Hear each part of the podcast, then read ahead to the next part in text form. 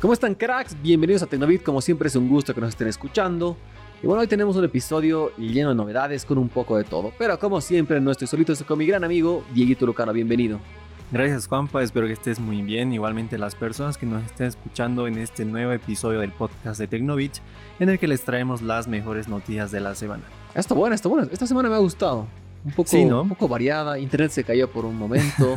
Una semana muy variada con algunas fallas. El evento de Apple también que fue esta semana. Ha habido de todo. Sí, sí, sí, hubo, hubo bastantes cosas esta semana, así que mejor comenzamos para que les pues, Antes de eso, del evento de Apple no vamos a hablar ahora. Sí, no, eh, no, lo siento, pero no, tenemos que dar si es que lo están esperando, lo siento. No, en este episodio no, de hecho vamos a hablar a detalle en el siguiente. Casi un evento, antes de ir por la intro, mira, tenemos nuestra intro más larga. En líneas generales, ¿estás contento con el evento de Apple? ¿Quieres spoilear a la gente? O? No, sí, tal vez mejor no, ¿no? Sí, ¿verdad? No, no digamos sí, nada. no, mejor. Pero vamos a contar esto. Si han visto el Instagram de Tecnobit, pues saben lo que pienso al respecto. que eh, ya, van a saber. Pero de todos modos ya saben que el siguiente episodio será dedicado a Apple y en este hablaremos de otras cosas en las que también hay algo que, que hablar sobre esta compañía. Exactamente, así que comencemos. Justamente como decíamos, comencemos hablando de Apple, pero nada que ver con la Worldwide Developer Conference, sino algo totalmente distinto. Ya hemos hablado de este tema varias veces de que Apple podría estar desarrollando un auto. De hecho, hemos visto que lo han rechazado varias marcas para ser partners junto a Apple. Varias, entre estaba Kia, estaba Hyundai, no me acuerdo quién más está. Creo que Toyota también. Quizás Toyota, sí. Varias empresas han dado el lujo de rechazar a Apple, decir, no, no queremos trabajar con ustedes. Y se decía, había el rumor de que este proyecto del famoso Apple Car, el auto de. o iCar, entonces, ¿cómo, sería, cómo sonaría mejor? ¿Apple Car o iCar? Apple Car, sí, sí, iCar. Sí, iCar, ¿no? sería horrible. Pero bueno, hay, todavía hay gente que le dice iWatch al Apple Watch. Hay mucha gente que le dice. Mm, ¿No te ha pasado? Conozco. Sí, me ha pasado. Es muy común. Pero bueno, este posible Apple Car ya, pues tras tantos reveses, se decía que iba a estar muerto el proyecto, pero todo indica que no y que aún tiene vida. Sí, lo que pasa es que recientemente se filtró que Apple contrató a un ex trabajador de BMW que eh, estuvo en la empresa por más de 30 años. Se trata de Ulrich Kranz, que, es, que fue ejecutivo de, BMW con más de 30 años de experiencia en esta compañía automotriz.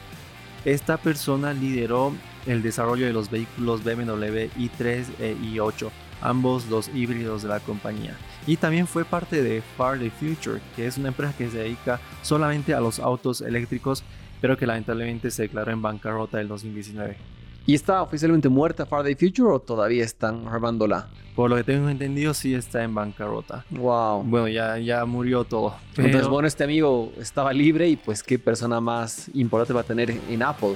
Así que el amigo Ulrich Kranz se une al equipo de Apple y este Apple Car pareciera que sigue siendo una realidad. Sí, mira, como tú mencionabas al comienzo, pues en teoría este proyecto estaba en, en stand-by, en veremos. Sin embargo, con, con la llegada de esta persona a Apple, pues parece que los planes vuelven al ruedo. Según lo que se, se habla, el desarrollo del Apple Car comenzaría en 2024 recién, así que todavía hay mucho, mucho por conocer, mucha información que, que todavía no, no, se sabe, así que hay que esperar nomás. De todos modos, la llegada de esta persona ya creo que nos da un, un, indicio, ¿no? De que Apple sí quiere lanzar su propio auto a toda costa. Lo harán ellos solos, lo harán con una compañía eh, automotriz, no sabemos. Sí, veamos qué pasa, pero claramente va a haber todavía mucho que hablar de este tema. Bueno, esta semana una de las compañías de videojuegos más importantes del, del, mundo, del planeta, pues sufrió uno de los hackeos más importantes para ella. Y estamos hablando de EA Sports. Wow. Sí, ya esta noticia la conocía, la había visto. Sí, ¿no? un hackeo. Escribe como una empresa tan grande que tiene mil servidores, varias personas de ciberseguridad ahí en contra, igual ha sido hackeada.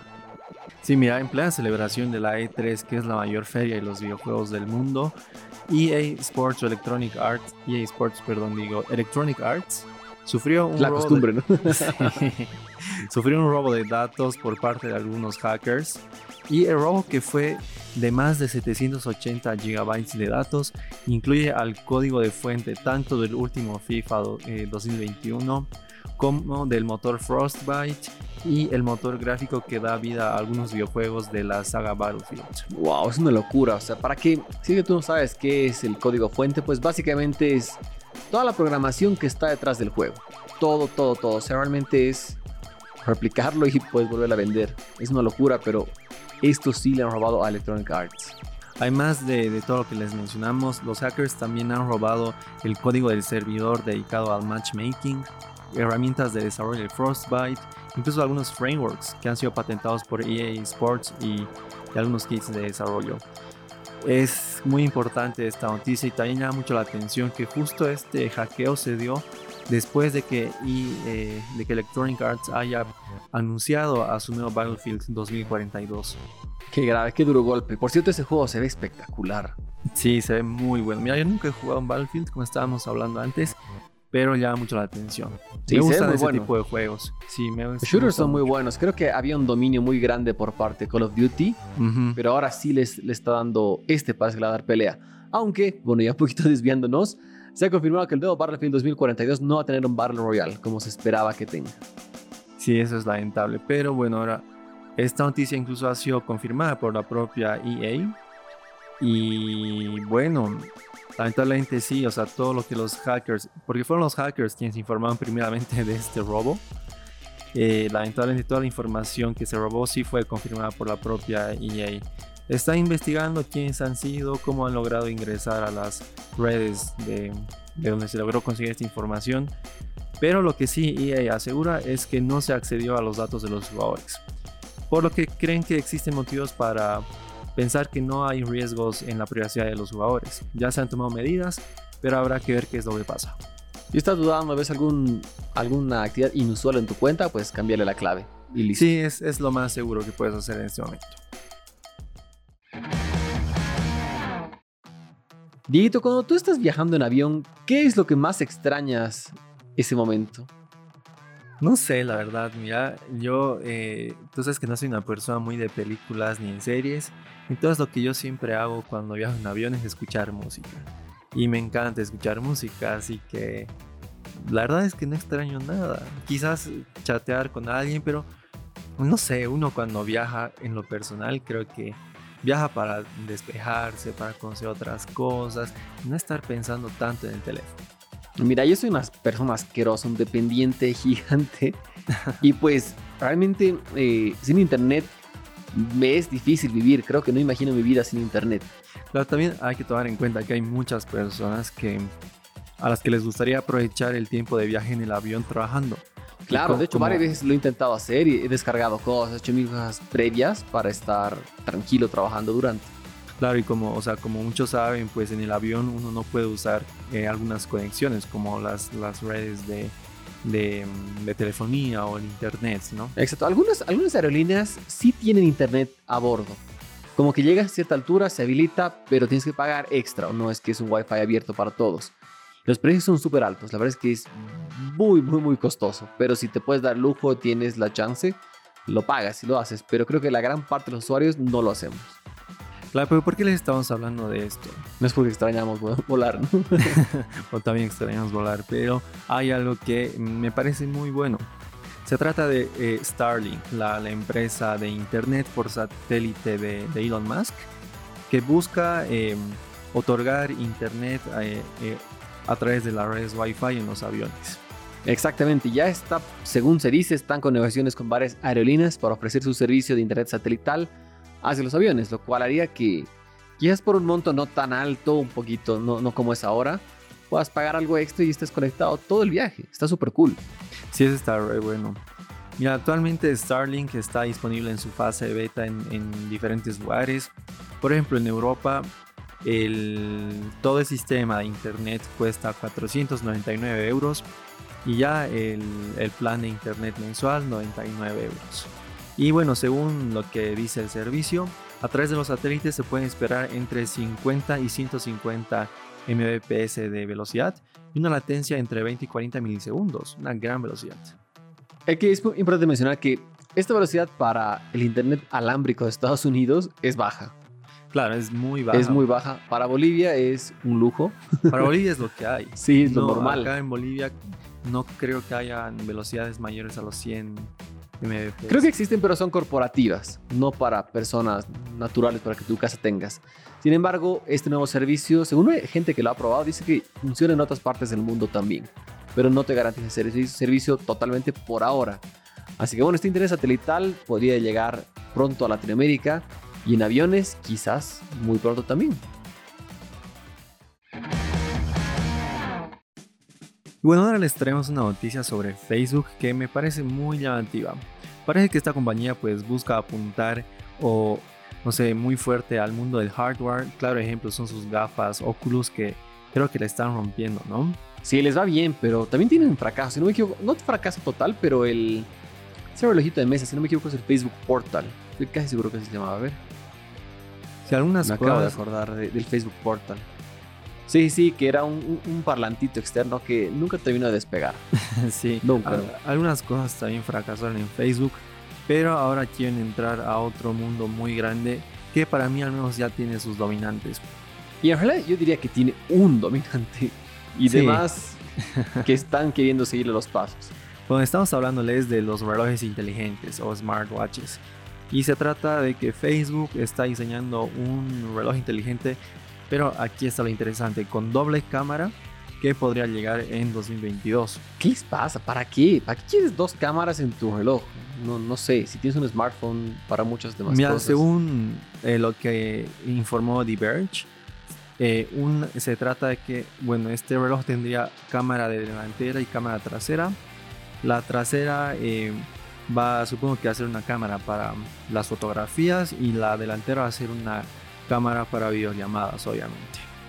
Y bueno, mm, lo que pasa es que Mark Zuckerberg parece que quiere que eh, con este sistema de doble cámara la, la- el compartir las fotografías o videos eh, sea más rápido, sea más fácil, más popular y que los usuarios no, no pierdan el tiempo, digamos, sacando el teléfono para sacar una foto, directamente que lo hagan desde el reloj. No sé si sea útil, sinceramente. Sí, yo En lo tampoco. personal lo no veo me- totalmente inútil. no me parece relevante. De todos modos, se dice que el reloj va a tener conectividad LTE y llegará en tres colores, que serán el blanco, negro y dorado. Y eh, algunos medios, como el de Information, indican que el smartwatch vendrá con sistema operativo Android. Pero Facebook posiblemente utilice un sistema operativo propio en el futuro. Hace un momento estamos hablando del amigo African American de, de TikTok que hace. Cabi, Cabi algo, creo que es, no me acuerdo qué se llama. sí, sí, que hace pues estos videos diciendo cómo es tan fácil. Creo que con este dispositivo podría ser exactamente lo mismo. De verdad que no es nada difícil sacar tu smartphone del bolsillo como para que tengas que tener una cámara extra en el reloj. Sí, No, no, no entiendo el para qué. Por eso, Facebook, en cuanto a sus productos, eh, no sé, no tiene muchos aciertos, ¿no? Realmente, o sea, saca cosas raras, cosas muy, muy fuera de lo común. Y un ejemplo sería este reloj. De todos modos, habrá que ver si, si el plan eh, se desarrolla con el pasar de los meses. No lo sabemos, pero mira, si dicen que se lanzará el 2022, pues no falta más que medio año. Claro, y bueno, por 400 dólares creo que yo no pagaría. Creo. No, no, para nada. Pero bueno, veamos qué pasa. Esperemos que seguro con el pasar del tiempo vamos a ver más información sobre este Claro, porque- posible Facebook Watch. Qué feo suena el nombre, todo mal. No, no, no creo que sea Facebook Watch porque así se llama su plataforma para ver videos. ¿Verdad? No puede ser, tiene razón. bueno, tiene que pensar nomás un nuevo nombre. Habrá que ver qué, qué es lo que pasa porque también lo que sí me parece interesante es que quizás este sea el primer reloj con cámara para videollamadas integrada. Y hablar eh, o tener videollamadas desde el reloj me parece muy bueno. Sí, bueno, veamos qué pasa, pues. Para todos los amigos que son fanáticos de The Mandalorian y que todavía no pueden sobrellevar el nivel de ternura que tiene Baby Yoda, les tengo pues un poco de malas noticias. Todo indica que la próxima temporada de Mandalorian no está en desarrollo. De hecho, se habría confirmado Pedro Pascal, el mismísimo actor que personifica a The Mandalorian, ha dicho que no han filmado nada por ahora y no hay planes próximos. Así que eso es un duro golpe para los fans. Sí, mira, de, hecho, mm, todo indica que The Mandalorian, la tercera temporada, llegará recién eh, en finales del 2022. Son varias. es que es mucho, es demasiada espera. Yo nunca he visto esta serie, pero me han dicho que está tremenda. No estás viviendo plenamente por eso. Justamente por no haber visto esta serie, es que no estás disfrutando la vida como deberías. Mm, mejor que está muy. Pero al menos tienes aquí en la oficina un Baby Yoda que te está. De hecho, te está mirando ahorita. sí, no, está, está, mirando al otro lado. No, está mirando al aire. pero en teoría son varias las razones por las que de Mandalorian llegará tarde a Disney Plus. La primera es la que tú mencionaste, la confirmación de Pedro Pascal, que, indicó que el rodaje todavía no comenzó. No, tampoco dijo más, solo simplemente mencionó a él. De ahí, y ojo que la entrevista en la que él dijo esto no ha sido con cualquiera, ha sido con el mismísimo Obi-Wan Kenobi, con Ewan McGregor, que él hizo la entrevista a él. Así que pues Qué lujo que te entreviste Obi-Wan, ya está demasiado bueno. El entrevistado de Mandalorian está, está bueno. Pues te hablaron de, hablaron de esto, dijo que por ahora no se está trabajando, ojo que eso no quiere decir que el proyecto esté cancelado ni nada, simplemente están enfocándose en otros proyectos. Por un lado, Pedro Pascal está, ya es confirmado, un actor confirmado, para ser el quien va a personificar a Joel, Joel, si estoy casi seguro que Joel de The Last of Us.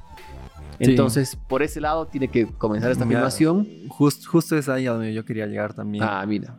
Ya, eh, esa es la segunda razón.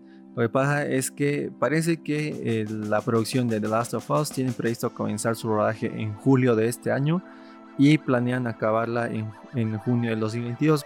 Entonces, esto quiere decir que al menos hasta principios de, del siguiente año eh, Pedro Pascal no, no va a estar totalmente libre, ¿no? Sí, pues hay, que esperar. Y por otro lado, se dice, están utilizando el actualmente están utilizando el estudio en el que han grabado The Mandalorian para otras series. Y no cualquier serie. Por un lado está The Book of Boba Fett que se está trabajando y también la serie de Obi-Wan. Así que está complicada la cosa. Pero los fans de Star Wars como yo no vamos a estar abandonados ya que sí va a haber contenido, pero no Mandalorian como esperábamos. Sí, así que no hay nada más que esperar, que ser pacientes y a ver si a Disney se le ocurre comenzar el rodaje en algún momento. Y bueno, cracks, para ir cerrando este episodio les tenemos una última noticia que es un poquito corta, pero muy buena, muy, pero muy buena. Yo sé que uno de los productos más vendidos y más buscados por la gente ha sido el S20 FE de los smartphones más cotizados. Le ha ido muy bien, lo hemos probado y bastante bueno. Sí, la verdad es que es un teléfono que a mí me gustó demasiado. Incluso yo le obligué en teoría a comprarse uno a mi hermano. Y una gran compra. Sí, sí, muy bien, acertado. Un lanzamiento que al principio parecía raro, como que un S20 Fan Edition no sonaba muy lógico. Pero tuvo demasiado. Pero le fue muy bien. Y lo bueno es que eso no ha quedado ahí, sino vamos a tener probablemente, no es 100% oficial, un S21 FE. Todo, todo indica que sí habrá un S21 FE, ya se filtraron muchos detalles de este teléfono, pero el dato importante que apareció recién, y al menos para mí creo que va a ser el golazo, es que costará, costaría menos que el S20 FE. Wow, sería muy bueno. Mira, esta información llega desde Corea incluso, y se dice que el S21 FE costará entre lo, vamos a hablar en dólares porque toda esta información llegó en la moneda de Corea, que es los wones. No tenía idea cuál era la Corea, la, la, Corea de Corea, la moneda de Corea. sí, son los wones. Mira, pero suena chistoso, pucha, tengo... Mi tío se hubiera divertido mucho con eso. pero mira, en concreto, el S21 FE costará entre 620 y 720 dólares.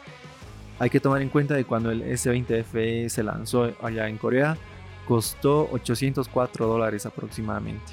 Ya son casi 100 dólares de diferencia casi, casi. del costo real.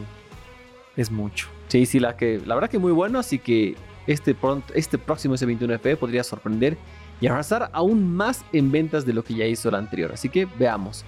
Bueno, pues espero que les haya gustado este episodio. Con eso hemos cerrado. Hemos tocado, como ya se ha vuelto tradicional, un poco de todo. que me gusta, me gusta, realmente me gusta hablar así de todo, porque llega tanta información que es difícil filtrar también. Sí, es difícil filtrarla, como tú dices, es difícil elegir, pero pues acá siempre les traemos lo mejor, lo que sabemos que les va a gustar. Exactamente, como siempre, gracias Dillito, es un gusto que te saca en el episodio. A ti, al Juanpa y a las personas que nos estén escuchando. Espero que se cuiden, sigan sanitos. Chau, chau.